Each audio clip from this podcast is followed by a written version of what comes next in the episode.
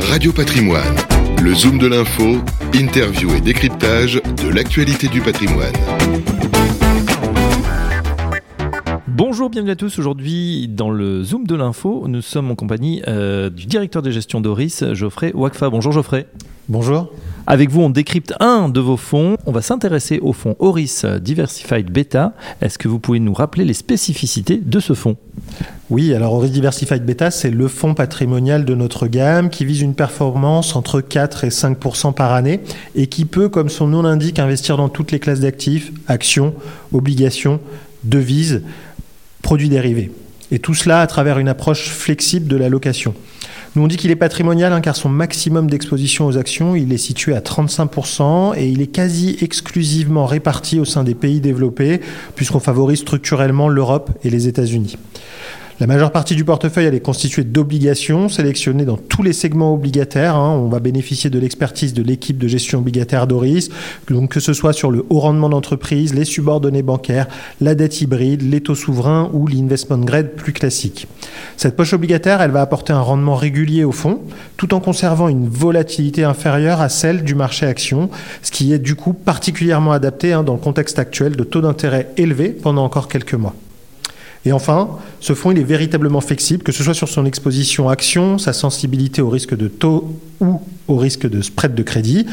Nous n'hésitons pas à utiliser nos bornes d'investissement pour en faire un fonds tout-terrain qui s'adapte au contexte économique et de marché, car nous pouvons utiliser des couvertures sur toutes les classes d'actifs en utilisant soit des futures actions, des futurs de taux, ou même des CDS pour les spreads de crédit, ou encore des options.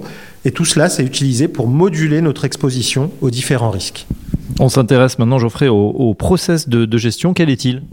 Alors, ce process, il se décompose en, quatre étapes. la première, qui est la principale étape, c'est l'analyse macroéconomique des grandes zones géographiques et l'analyse des politiques monétaires des banques centrales.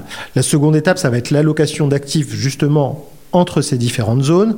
Puis le stock et le bond picking, c'est-à-dire la sélection une à une des actions et des obligations qui vont composer le portefeuille parce que c'est un portefeuille qui est géré en direct. Et enfin, on pilote le risque avec notre équipe de risk management. Alors justement, ce risque euh, à piloter, c'est peut-être euh, la brique fondamentale, notamment avec une année euh, pas forcément évidente, cette année 2023, même si elle se finit plutôt très bien et pour les actions et pour les obligations. Comment s'est comporté justement le fonds Horis Diversified Beta cette année? Alors on réalise une bonne année, hein, puisque la performance se situe autour de 8% hein, selon les, les différentes parts depuis le début d'année. Sur 5 ans, la performance cumulée, elle est d'ailleurs proche de 20%, alors qu'on a vécu 5 années difficiles hein, sur les marchés entre le Covid, la guerre en Ukraine, le choc inflationniste, la remontée des taux par les banques centrales. Et c'est vrai que cette performance, eu égard tous ces événements, elle est plutôt très satisfaisante. Et surtout, contrairement à beaucoup de fonds similaires hein, de type patrimonial, cette performance, elle s'est construite à travers un portefeuille qui n'a pas de biais de style de gestion, comme le facteur croissance. On n'a pas énormément de technologies américaines, par exemple. Ce fonds, il est vraiment diversifié en termes de classes d'actifs ou de facteurs de risque. Justement, on s'intéresse à son positionnement aujourd'hui, hein, puisqu'on est, euh, euh, on l'a dit, sur des marchés actions de nouveau pratiquement à leur plus haut, des marchés d'obligations qui ont aussi euh, profité de cette baisse des taux. comment, comment vous le positionnez aujourd'hui? À la faveur de la baisse de l'inflation, du soft landing et des économies développées et du pivot de la Fed, on pense que les actifs financiers devraient continuer d'être bien orientés.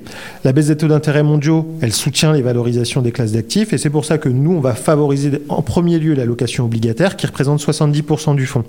Il reste que quelques mois hein, pour profiter des rendements offerts par la classe d'actifs parce que quand les banques centrales commenceront à baisser les taux, et c'est ce qu'elles feront en 2024, il y aura moins de, jus sur les obligations. Donc pour le moment, nous, on est favorable à la dette investment grade pour bénéficier de la baisse des taux et à minima de la stabilité des spreads et continuons d'investir sur la dette subordonnée bancaire qui offre le, qui offre le couple rendement-risque le plus favorable dans l'univers du haut rendement. On est autour de 7%. Et sur le haut rendement d'entreprise, justement, le resserrement des spreads devrait lui s'atténuer, mais la classe d'actifs bénéficiera de son portage. Et enfin, la dette souveraine émergente devrait bénéficier aussi du pivot de la Fed. On s'intéresse aux, actions. Quel est votre scénario? Bah, concernant les actions, on reste favorable aux actions américaines et européennes qui comptent environ pour 25% du fonds. Aux États-Unis, les valorisations elles sont certes un peu élevées. On est à 19 fois les résultats de l'année prochaine pour le S&P 500. Si on retraite des Magnificent Seven, on n'est plus qu'à 16,5 fois, ce qui est déjà un petit peu plus modéré. Les attentes de croissance aux États-Unis, sont, euh, les attentes de croissance de bénéfices aux États-Unis sont d'ailleurs très favorables, quoique légèrement encore euh, optimistes, hein, puisqu'on est au-delà de 10% de croissance des bénéfices pour l'année prochaine. Et en Europe? En Europe, on a des valorisations qui sont là pour le coup clairement attractive. On a moins de 13 fois les résultats pour l'année prochaine. Une valorisation qui est cohérente finalement avec une récession. Or, on est en soft landing. Donc les valorisations pour nous, elles doivent être plus élevées. Et pour une fois, on a même certains secteurs croissance qui ont une valorisation raisonnable, à l'image du luxe, hein, qui est autour de 20 fois les résultats euh, actuellement. Et enfin, n'oublions pas la valorisation totalement déprimée des small et mid cap. C'est un segment de la cote qui pourrait bénéficier d'un retour des flux en 2024 à mesure que les banques centrales baissent les taux d'intérêt. On s'intéresse aussi géographiquement, on a parlé des États-Unis, de l'Europe. Que se passe-t-il du côté de la Chine? Alors c'est vrai que sur la Chine, on reste un peu plus mesuré. Certes, les marchés actions du pays affichent désormais des valorisations au plus bas depuis 15 ans, que ce soit d'ailleurs en termes absolus ou en termes relatifs par rapport aux indices des pays développés. On pense que cela devrait perdurer tant que le pays n'annoncera pas des mesures plus significatives pour lutter contre la déflation, parce que c'est le vrai sujet actuellement en Chine. On a deux mois consécutifs de baisse des prix, et tant que le gouvernement n'arrivera pas à redonner la confiance aux acteurs économiques et à relancer la croissance, les flux ne reviendront pas dans le pays.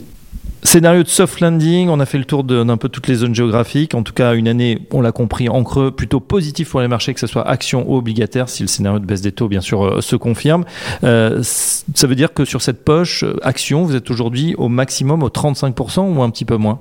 Alors, sur la poche action, on est investi actuellement entre 25 et 28%, avec cette volonté d'avoir une gestion action qui est flexible en termes d'exposition, et donc on n'hésitera pas à moduler cette exposition en fonction des différents aléas de marché qui arriveront en début d'année. Merci Geoffrey. Geoffrey Wafka, je rappelle que vous êtes directeur de gestion chez Oris et à très bientôt sur Radio Patrimoine. Radio Patrimoine, le zoom de l'info, interview et décryptage de l'actualité du patrimoine.